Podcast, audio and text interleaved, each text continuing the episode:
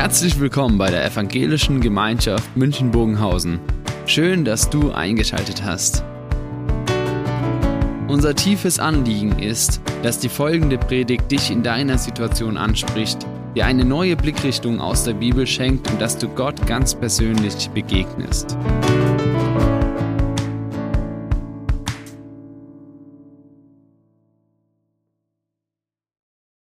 Advent und die Türen zum Advent anhand von Psalm 24.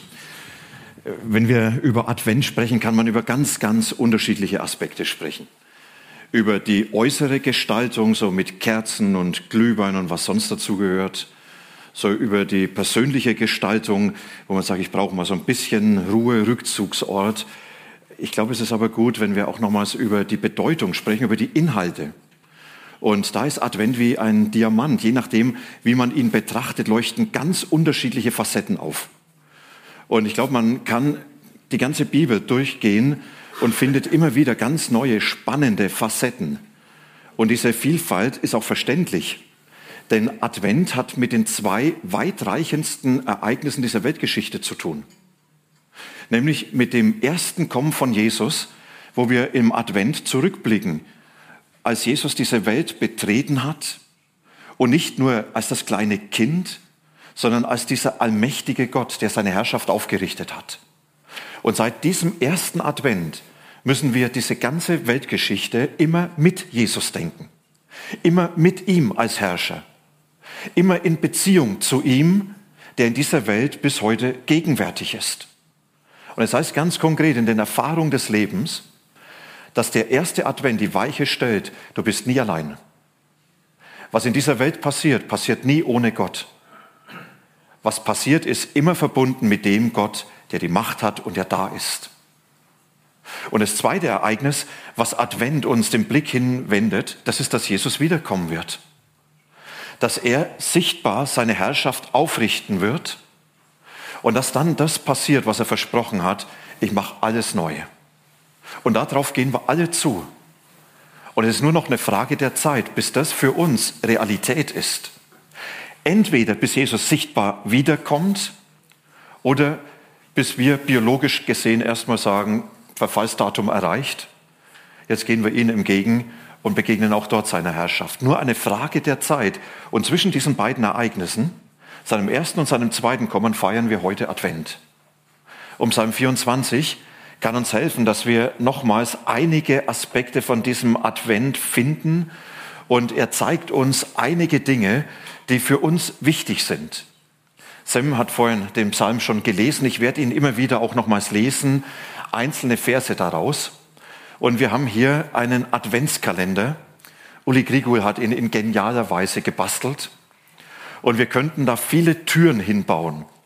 Es gibt eigentlich jetzt nur mal drei Türen für diesen Advent. Und diese drei Türen, die zeigen uns, was Advent bedeutet. Und das erste Türchen, wenn wir es öffnen, heißt, Advent zeigt uns, wem diese Welt gehört und wer diese Welt trägt.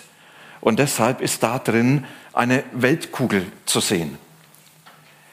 Wem diese Welt gehört und wer sie trägt. Da fängt Psalm 24 ja mit einem klaren Besitzanspruch an, denn dem Herrn gehört die Erde mit allem, was sie erfüllt. Ihm gehört das Festland mit allen seinen Bewohnern. Wisst ihr, damit wird in Psalm 24 der Blick hingerichtet, derjenige, der in Advent, am ersten Advent in diese Welt gekommen ist, ist der Besitzer dieser Welt, der Eigentümer dem, dem alles gehört und es ist kein geringerer als der Schöpfer von Himmel und Erde. Und wenn Johannes in seinem Evangelium schreibt von Jesus, er kam in sein Eigentum, dann ist es genau das, was hier beschrieben wird. Diese Erde gehört dem Herrn, jeder einzelne Mensch gehört ihm. Und das soll unseren Umgang damit prägen. Diese Erde gehört dem Herrn.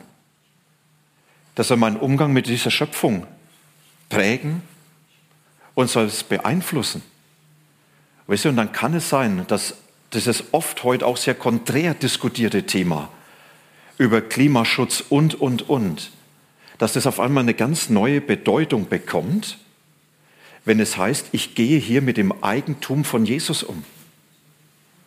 Und wie ich mit dieser Welt umgehe und wie ich sie schütze oder missbrauche, ist nicht das, was mir gehört, sondern das, was Jesus gehört.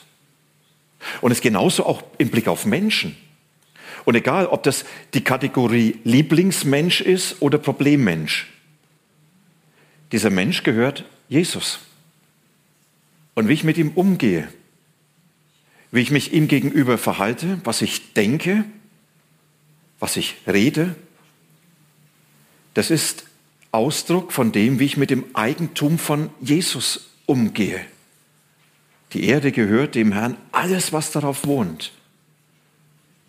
Und auch mein eigenes Leben. Ich bin ja auch einer von diesen Menschen. Meine ganze Lebenszeit, meine Lebenskraft, meine Begabung, mein Besitz, gehört eigentlich alles Jesus. Und wie ich damit umgehe, soll davon geprägt sein, dass es sein Eigentum ist. Ich habe gedacht, spannend, wenn man da das mal so sehr konkret herunterbricht, wenn wir unsere Pläne machen. Ja, meine Zeit, ich verplane sie jetzt, eigentlich ist es ja deine Zeit. Mein Geld, das ich jetzt ausgebe, ist ja eigentlich dein Geld. Und das soll dann sichtbar machen, dieses Eigentum von Jesus will ich sehr bewusst, verantwortlich und auch in dieser Beziehung zu ihm gestalten. Und dass Jesus sein Eigentum nicht, verantwort äh, nicht gleichgültig ist. Das wird deutlich, dass er auf dieses Eigentum achtet. Da lesen wir weiter. Denn über dem Meer hat er die Erde verankert, über den Fluten der Urzeit macht er sie fest. Das Schöne ist, Fluten der Urzeit, da steht ein Wort, was mancher sprichwörtlich kennt, nämlich Tohu Wabohu. Ja, Ausdruck von Chaos.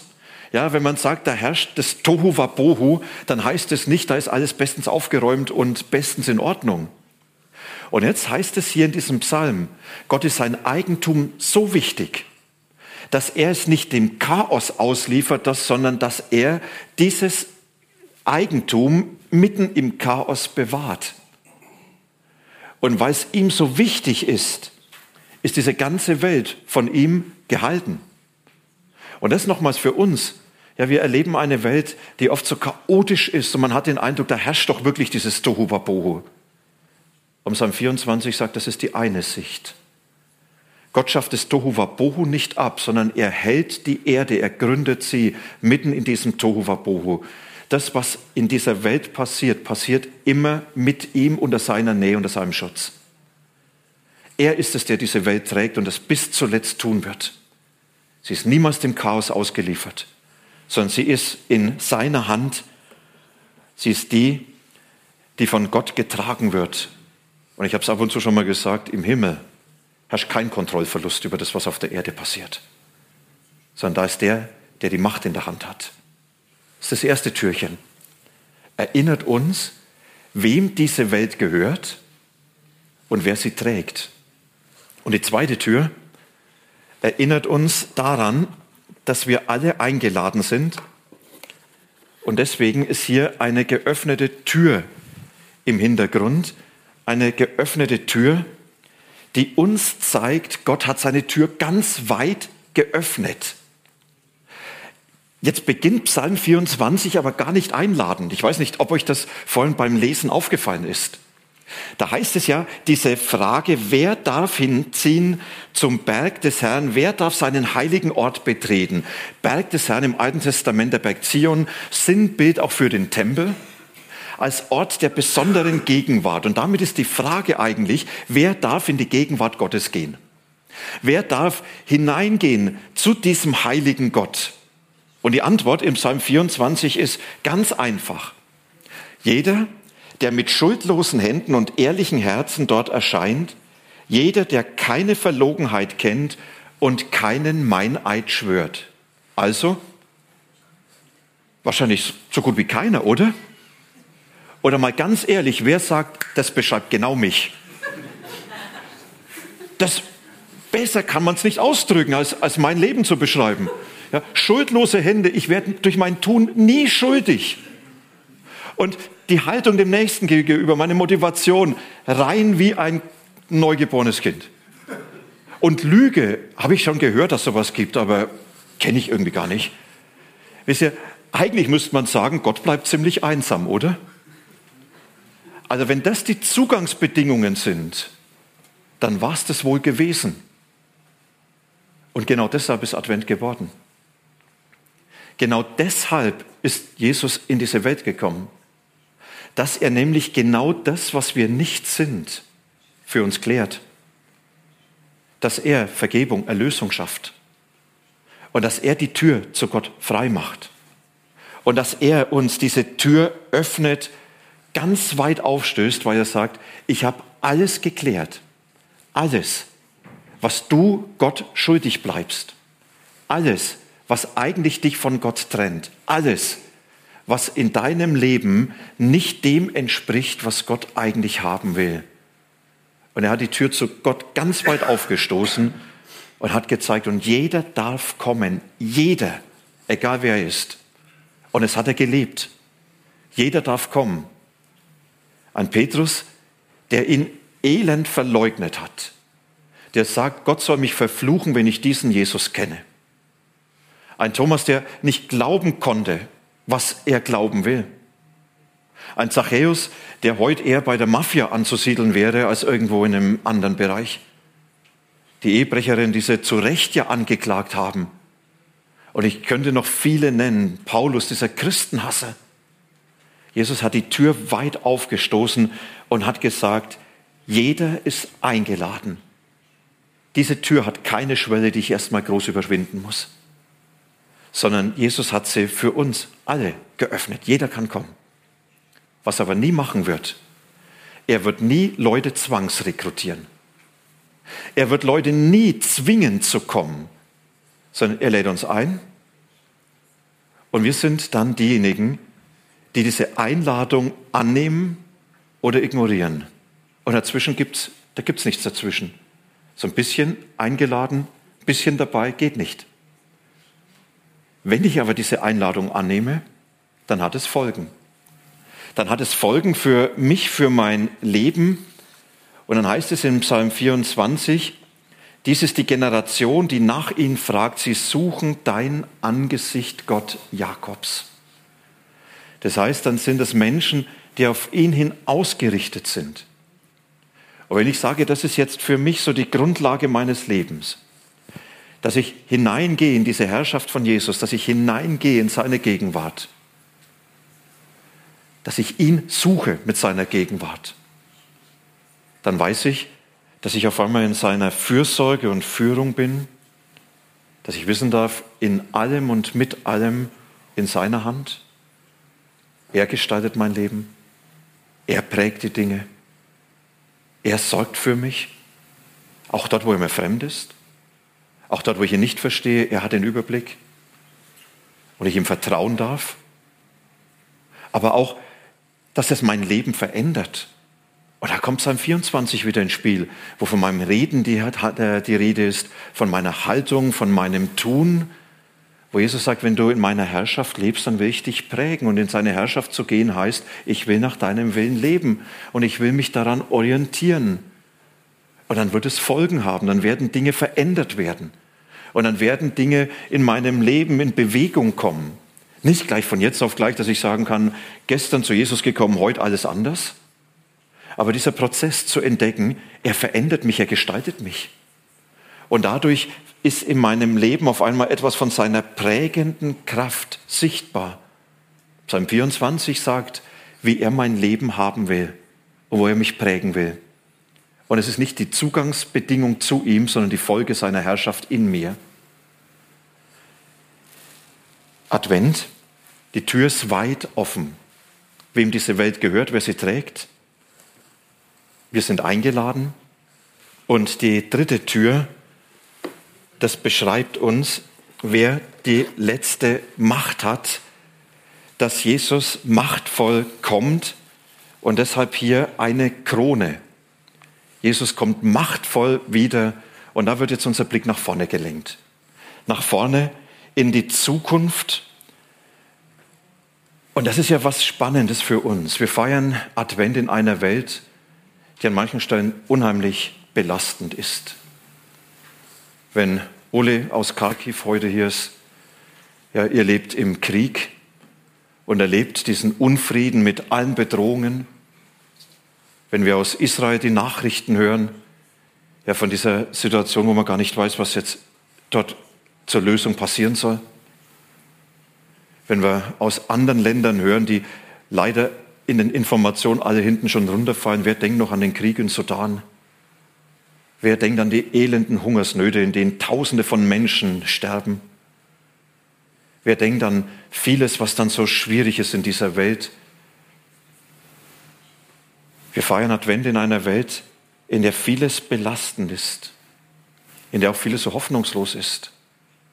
Wisst ihr, das sind in unserer Welt Kinder, die werden nie die Chance haben, auf Bildung, auf ein Leben, wo man sagen kann, wenigstens einigermaßen in Sicherheit. Und dann die kleinen und großen Kriege, die wir in den persönlichen Dingen erleben, in den ganzen Dingen, wo man sagen muss, das ist leider auch nicht gut. Und manchmal möchte man mit Paul Gerhard mit seinem Lied sagen, mach End, o oh Herr, mach's Ende mit aller unserer Not. Jesus, warum greifst du nicht ein? Warum? Und da wird Advent für uns zu einer unfassbaren Hoffnungsbotschaft. Weil Advent sagt, er hat doch schon eingegriffen. Und er wird nochmal eingreifen. Er ist doch schon gekommen, er ist doch schon heute da. Und er wird nochmals wiederkommen, ist nur eine Frage der Zeit. Und dann wird er seine Herrschaft sichtbar aufrichten und dann wird genau das passieren, was er versprochen hat. Siehe, ich mache alles neu. Und das ist genau dieser eine Moment, auf den wir zugehen, dass diese Welt in dieser ganzen Gebrochenheit zu Ende gehen wird und Jesus eine neue Welt aufrichten wird. Und er sagt, und die bereite ich für euch zu. Haltet noch durch. Ich bin mit euch. Bleibt dran. Ich lasse euch nicht allein. Nur noch eine Frage der Zeit, bis das alles werden wird. Alles neu. Das will uns Advent vor Augen führen, weil wir uns oft so in dieser Welt verlieren weil wir oft so diese Perspektive nur noch haben auf das Heute und auf das, was wir erleben. Und Jesus uns ganz bewusst sagt, ihr braucht diese größere Hoffnungsperspektive. Advent zeigt, ich komme machtvoll. Und dann heißt es hier in diesem Psalm, dass keiner diese Zukunft Gottes aufhalten kann. Dass keiner dies verhindern kann, dass Jesus als dieser Herrscher kommen wird. In manchen Übersetzungen, und ich glaube auch in der Luther-Übersetzung, die wir gehört haben, heißt es, macht die Tore auf, macht die Türen auf. Wörtlich ist hier ein Befehl. Ihr Tore öffnet euch, so heißt es dann dort. Öffnet euch weit. Also nicht ihr Menschen versucht die Türen zu öffnen, dass Gott kommen kann, sondern dieser Befehl, ihr Türen geht auf, denn der Herr kommt. Damit wird deutlich, ja, niemand und nichts kann verhindern, dass er kommt. Alles, was ihm im Weg ist, muss weichen. Und dann wird der Blick auf ihn gerichtet, auf den, der heute schon gegenwärtig ist. Und dann wird uns beschrieben, wie ist denn der, der kommt? Wer ist es? Es ist der König der Herrlichkeit. Es ist der Herr. Er ist stark und mächtig. Er ist machtvoll im Kampf. Er ist der Herr der himmlischen Heere. Er ist der König der Herrlichkeit. Und damit wird schon in großen Tributen beschrieben, es ist eigentlich der, der alle Macht in seiner Hand hat und der kommt uns entgegen mit dieser Macht. Und darauf dürfen wir uns einstellen. Advent für uns eine große Einladung, das so für uns zu fassen. Erstes, der diese Welt gehört, aber der diese Welt trägt. Und in dieser Welt, auch uns. Und er ist es, der uns die Tür weit geöffnet hat in seine Gegenwart. Und jeder in dieser Herrschaft leben kann, keiner alleine ohne ihn sein muss. In jeder Situation zu ihm kommen kann. Und er ist der, der machtvoll kommen wird. Und er sagt, eure Zukunft bin ich. Eure Zukunft ist meine neue Welt. Und was hier im Moment läuft, das ist nur das Vorletzte. Und als dieser kommende Herr bin ich heute schon in deiner Welt gegenwärtig. Als dieser kommende Herr begleite ich dich bis zum Ziel und lass dich nie alleine. Advent und die Türen zum Advent, äh, Psalm 24 und die Türen Advent. Advent zeigt uns, wem diese Welt gehört. Advent zeigt uns, dass wir eingeladen sind. Und Advent zeigt, dass Jesus machtvoll kommt. Aspekte, was hat es mit uns zu tun? Ich glaube, dass wir ganz persönlich eigentlich diese Tür immer wieder selber öffnen dürfen und sagen, Jesus, ich möchte, dass ich dir immer wieder begegne. Mit dem, was mein Leben im Moment aufmacht, mit dem, was mir jetzt begegnet, mit dem, was ich so mit mir trage. Komm, um mein Heiland Jesus Christ, meins Herzenstür dir offen ist. Wir werden es dann gleich singen. Jetzt hören wir auf ein Musikstück und dann wollen wir miteinander beten.